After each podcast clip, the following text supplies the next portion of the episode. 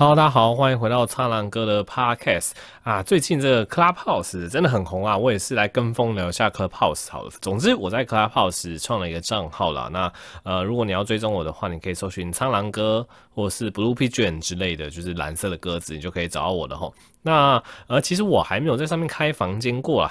讲到开房间这三个词，还是会有点害羞。但但是就是我常会乱入各种房间啊。那上一次真的有试过 Clubhouse 的这个呃演说。也不是演说，这种交谈功能是在这个营养师杯盖啦，因为那个时候，呃，营养师他们也是在测试一个房间，然后跟大家聊一些便秘啊，一些相关的知识。然后那个时候算是我第一次进去这个房间，就被他们邀请成为这个 speaker 这样子，然后就进去，但我那次是线路非常不稳啦，我听不太出来就别人在讲什么。然后轮到我发言的时候，我的讲的好像也是断断续续，后来就断线了。总之第一次的体验不是很好，但后来就是，总之我把线路用稳一点点，那。我更加了解它的功能之后，是觉得诶、的确还蛮好玩的啦。那这个自习机也。提到进到 Clubhouse 有种话语霸权的一种展现，我自己也是蛮同意的，因为其实蛮多呃 YouTuber 呃 Podcaster 就像是古埃大大啊，或像百灵果的 Kelly and Ken 啊，他们其实都进去了。然后像志祺七七这一类很大咖的 YouTuber，他们其实也是很早就进去。那他们基本上一开房间就会有很多人继续看，然后就很多人追踪他们，然后就就有点像是把这种 YouTuber Podcast 这种话语霸权 这种东西又把它搬到另外一个社交媒体上。但其实。其实到目前为止，的确觉得蛮有趣的。因为即使你对台湾的 YouTuber、Podcaster 不感兴趣，你也可以去听国外的一些呃很大咖的人他们在那边交谈。呃，如果大家有兴趣，可以追踪一下我的这个 Clubhouse，因为其实也之后也可能会跟，例如说跟蔡药师，例如说跟其他营养师，哎，我们来共同聊一下一些健康的话题。这是目前有在想、有在规划的，那大家就可以期待一下这样子。那接下来聊的这个议题也是之前蛮多人问我的，因为我。我之前也蛮常跟大家分享我的值班生活嘛，那这个跟健康稍微有关系一点，因为大家知道医生的值班其实是非常不人道的。例如说，我今天我今天是礼拜五录的，我今天值班的话，我就要在礼拜五晚上在医院度过，然后在医院过夜。那在医院过夜的过程中，如果病人身体状况不舒服，我就要处理，我可能就没办法睡觉，那就一路到隔天这样子。那以礼拜五值班的状况下，其实相对来讲还好，因为礼拜五值班，你隔天可能九。九点十点你就可以下班，就可以休息。可是今天如果是平日的话，例如说我礼拜一值班，那我直到礼拜二，其实我还是要继续上班的。我可能要上班到下午，我才可以离开医院。那很多人就会说，哎、医生这样子值班会不会值到身体坏掉？老实说，真的会。对，我觉得值班真的是一个非常非常伤身体的一个制度。但我们先不去讨论，哎，为什么医生要值班？护理师是轮班还是怎么样？我单纯是分享我值班以来的一些经验。吼，其实，呃，以我自己的状况来讲，我值班之后我就容易冒痘痘。然后我就容易嘴巴破，然后精神不济，然后心情比较不好，这些我就不多提了。因为其实值班它跟你的一个睡眠品质就是一个负相关的关系嘛。因为呃我自己本身我是一个，我必须承认我是一个比较难呃熟睡的人。我入睡我我没有太多的入睡障碍，但是我真的很容易浅眠。意思就是说，我可能不会说太难睡着，但只要我周遭有一些声音，或者是我心里有一些焦虑、有一些压力，我就会处于一种非常非常浅眠的状态，然后我就会在睡觉过程中一直醒来、一直醒来、一直醒来。所以以我个人的经验来讲，我在值班的时候，我基本上熟睡的次数算是寥寥可数啦。就是我值班的睡眠模式基本上都是每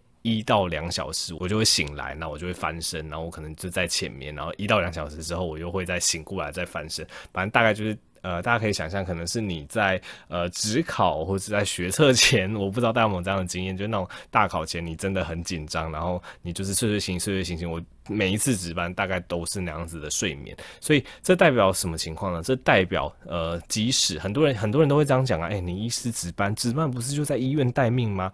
啊，你在医院待命，那个因为通常值班我们都会算进我们的工时里面，所以医生工时其实是爆表的。那很多人就说，你值班又不一定有事情，那如果半夜都没有事情，没有人 call 你，那你就在医院睡觉，这样也算工时，对。但是其实那个心理压力真的是非常的大。以我的状况，我我们先不讲，其实值班没有事情这件事情不太可能发生，基本上值班就是常常会有事情，所以医生才需要值班嘛。如果值班一天到晚就都没有什么事情的话，那就不用派人力值班啦，对不对？好，总之我们先撇开这个不谈。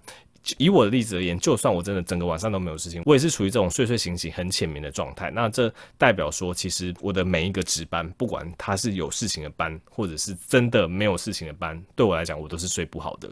对，那睡不好的状况下，其实隔天精神就会非常的差。那我觉得精神差是一回事，其实另外一个方面是，它会把你的作息整个打乱掉。什么意思？今天我礼拜一值班嘛，那我直到礼拜二，直到礼拜二，我可能下午离开医院。那下午离开医院，我会发生什么事情？我会很累嘛？对，因为我前一天没有什么睡着。那前一天没有什么睡觉的状况下，我可能一离开医院，我就会非常非常想睡觉，而且真的是哦，秒躺秒睡那种。那我可能就睡了，那一睡可能就两三个小时都就过去了。我可能就从下午的两三点睡到下午的四五点。那这会发生什么事情？那我可能四五点睡起来，其实精神还是不是很好，因为你作息整个乱掉，然后你叮叮叮。盯到晚上十一点、十二点，这时候，哎、你应该要睡了嘛？因为你隔天还是要上班，可是你作息已经完全乱掉了。对，就是因为你下午午觉睡了两三个小时，你生物生理时钟乱掉，所以你在晚上十一点、十二点，哦，明明你真的觉得自己身心俱疲，但是你睡不着，然后你睡不着之后，你隔天就是会。又处于一种非常非常累的状况，即使你隔天没有值班，对，所以我觉得医生的值班，他真的是对于我这种浅眠的人人来讲，他真的是对我每次的呃我的作息，对我每次的精神状态都是一种蛮大的冲击。就是我每次值班完，除了值班隔天精神会不好之外，连值班的后天跟大后天，我的精神都会受到影响。然后等我这一轮好不容易调完了，哎，我的这个生理的一个状态，一个生理时钟恢复正常了，哎，不好意思，下一个班就到了，就再破坏一次，就是号称作息破坏王了。对，所以我相信我这个问题是很多的医生、很多住院医师其实都会遇到这个问题。那当然也有少部分的医生就是不受这样子值班作息混乱的影响啊。那其实我还蛮羡慕的他们的体质的，他们可能就是那种真的很好睡的人，而且我我其实也认识不少。呃，我相信就是这一路值班值下来，如果真的是觉得自己很讨厌值班，可能都 failure 都已经离开住院医师阶段，就他可能就离职或怎么样。所以我觉得这也是有一点选择性的一个偏误啦。如果你真的很不适合值班的，迟早会被值班这个制度淘汰。欸，他可能就提早离开医院，例如说他去一般的诊所或去做医美，其实这是蛮常见的。大家不要想说那么少见哦，这其实蛮常见的。所以其实我觉得，哎、都已经可以做到 R two R 三，也就是住院医师可以做到两年三年以上，可能多少都适应。值班这种形态，那我真的认识蛮多人，诶、他真的是说睡就睡，他即使值班的时候，诶、他其实他可以瞬间睡着，然后被 call 他就会醒过来，然后就很厉害，就处理完病人的事情之后，一倒头马上就睡，他还是可以睡到天亮，睡眠品质还是很好。老实说，我真是非常非常羡慕这些人的体质，对，但这就不是我的体质，所以我相信我的体质应该有些人听了也会有一些共鸣啦。如果你真的是比较浅眠，然后你心里有一些压力，或者是你处理完一些事情，你回到床上你就比较容易睡不着的话，那你值班就会像我一样，就会 会每一次都是蛮辛苦的啊。总之一路一路这样子撑过来。那其实我们值班，呃，随着你年资的增加，你的值班班数会递减啦。对，所以这一方面来讲，也是对我来讲也是一个好消息。但值班它就真的是一个作息破坏网，它就真的会影响你身体健康。对我来讲，就是因为睡眠品质不足的关系，我就是呃容易冒痘痘，然后我嘴巴容易破。对，大家应该有嘴巴破的经验吧？你觉得你嘴巴会一开始只会有个白点，后来越来越大，对，然后他可能要痛个一两个礼拜才会好，对，那这个东西那个中医都说什么火气大，怎么样怎么样的啊？那以西医来讲，这个就叫做免疫失调啦，对，因为你睡眠不足的状况下，就是你呃身上的免疫系统、免疫细胞就会混乱。老实说，这个嘴巴这种破吼，在西医里面没有一个很好的一个疾病名称，或者是一个很好的理论。但其实我觉得理解起来算是蛮容易的，因为你就是免疫混乱、免疫失调，然后在你的嘴巴、你的这个黏膜、口腔某处，它可能就有不正常的发炎反应，那它就会破了，因为就是你免疫细胞混乱的结果嘛。所以，呃，其实跟中医的火气大，它的那种概念算是异曲同工啦，就很容易嘴巴破啊，然后吃东西协调能力不好，就又容易咬到舌头啊。总之，值班之后真的是。各种事情都会，各种糟糕的事情都会发生，然后重训训那个重量举不起来也是会这样子，因为真的是身心俱疲啊。总之值班真的是蛮伤身体的，但我觉得你要走医学这条路，就是一定会遇到。然后当然不一定每个人的状况都会像我这样子，你可能就是体质那种睡眠品质比较好的人，你可能就会这种状况就会比我少很多。但以我的状况就是这样子，真实的跟各位呈现。好，那最后一个主题跟大家聊一下工作细胞的，呃，应该是第三集跟第四集吧，因为这个 黄标的主题，对，先提醒一下，以下内容是十八禁的，未满十八岁的，嗯，现在有改成二十岁嘛，不管了，反正十八岁未满十八岁的小朋友们，请先离开这个频道。我接下来要聊一些十八禁的医学议题，对，可可能吧。好了，不管，总之，工作细胞第三集、第四集，很多人希望我讲工作细胞第三集、第四集，在讲男生的布局。对，就是勃起障碍以及那个性病的这方面。对啊，这个东西在 YouTube 讲一定黄标，我稍微跟用 Podcast 跟大家科普一下这样子。我先讲第三集啦，第三集是在讲这个呃，因为工作细胞 Black，工作细胞 Black 它其实就是描述一个呃人体啊，这个人体是一个不健康的人体，酗酒、抽烟，我记得是抽烟啦，然后有很多心血管疾病的一个身上的人，所以他就是各种啊百病丛生，非常的可怜。那第三集就演他身体里面不举的这个状况，那不举这个东西非常的有趣，希望。在座广大的男性都不要遇到。我先讲一下男生为什么可以勃起好了。这个，哎，对对，如果女生听到这个不舒服，你就先离开没关系。现在真的是男性主题专属，好不好？对，因为就工作细胞第三集刚好演到这个。OK，好，那男生怎么样的状况可以勃起呢？基本上勃起它受生理因素影响跟心理因素影响。对，就是呃，你需要有心理方面的刺激影响到生理，或者是单纯生理方面的刺激也可以。这大家在座的男性应该很好想象。所谓心理方面的刺激，就是今天你在看什么奇怪的东西，你在想象什么奇怪的东西，你就会有一股冲动嘛。那这个一股冲动，它就会影响到你的生理，那影响到你生理之后，之后你可能就会有勃起的反应。那今天就算你没有心理上面的刺激，你单纯生理上的刺激，例如说，呃，你一直去弄它。或者是你的女伴、你的男伴，呃，一直去弄他，哎、他也有可能会有反应。所以，不管是心理上的刺激或生理上的刺激，都有可能会造成勃起。那勃起的原理是怎么样？这就要啊，我们这个海绵体阴茎就是一个非常非常有趣的结构。那它是一个海绵体，大家都都说它是海绵体。那海绵体上面有这个螺旋动脉，在动画里面有演，有螺旋动脉的经过。那一个东西，它血液量要达成平衡，当然是动脉有血液进去，静脉有血液出来嘛。那海绵体的构造非常有趣，它的动脉是所谓的螺旋动脉，平常是紧闭的，所以它的血液是进不太去的。那它的静脉回流是所谓的静脉窦，静脉窦哦，大家可以把它想象类似海绵状的一个构造，所以大家就叫它海绵体嘛，它有点像是那种呃软软扁扁，很轻易的就可以被压扁的构造。所以今天当你呃没有性冲动的时候，你的螺旋动脉是关闭的，你血液进不太去，然后里面的血液可以从这个静脉窦的回流，海绵体就属于软软扁扁的状态。而今天一旦冲动传过来的时候，这时候呢，你的。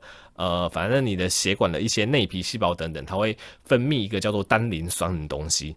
那这个单磷酸的东西，它会去这个动画里面有演，它会去让你螺旋动脉扩张，让你螺旋动脉扩张之后呢，就会有大量的血液往你的海绵体冲进去。那往你海绵体冲进去之后，它充血，它就会膨胀嘛。那膨胀之后会发生什么事情？膨胀之后，它会把回流血液的静脉窦给压扁。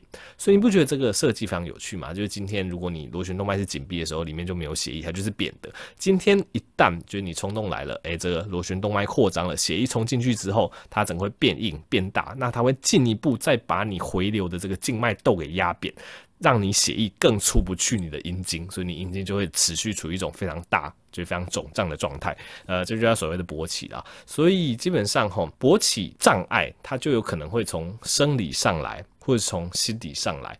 那其实老实说，大部分的勃起障碍可能都是所谓的心理性的，心理性的这大家可能都会遇过啊。当你压力大的时候，呃，行房不顺的时候，或怎么样，其实你有那个心理压力，你这个冲动就不容易产生，那可能就会产生所谓的呃心理性的一个勃起障碍这样子。那相对于心理性的另外一部分，当然就是所谓的生理因素。那生理因素大部分其实就是呃，例如说一些高血压啊，一些糖尿病啊，一些会让你这个血管产生不良产生硬化的疾病，那像我们工作细胞 Black 这个主角，你就看他，呃，血管的管壁都充满了这个胆固醇啊，充满了这个血栓啊等等，所以它的管壁其实很狭窄。在这种状况下，吼，呃，即使这个动脉稍微扩张了，但这个管壁狭窄的关系，血液没有办法非常顺利的冲进去，诶、有可能会造成这个勃起障碍啊。总之，大家稍微了解这个勃起障碍有所谓的生理因素跟心理因素这两种，都有可能会造成勃起的障碍。所以，如果各位男性如果真的有这个问题的话，其实也是可以 求助于这个泌尿科医师啊。其实大部分都有蛮好的方法可以去做检测的吼。好的，那么这一集就到这边啦。那其实十五分钟很快就过去了。那下次有机会再跟大家聊一下下一集的工作细胞。我下一集就顺便跟大家讲一下所谓的壮阳药啊，那以及就是一些性病的部分好了。那喜欢我讲医学知识，可以去追踪我的 YouTube，购买我的新书《九十八有关性病的医学知识没有人教》。那也可以去订阅我的方格子专题啊。那我们就下集再见喽，拜拜。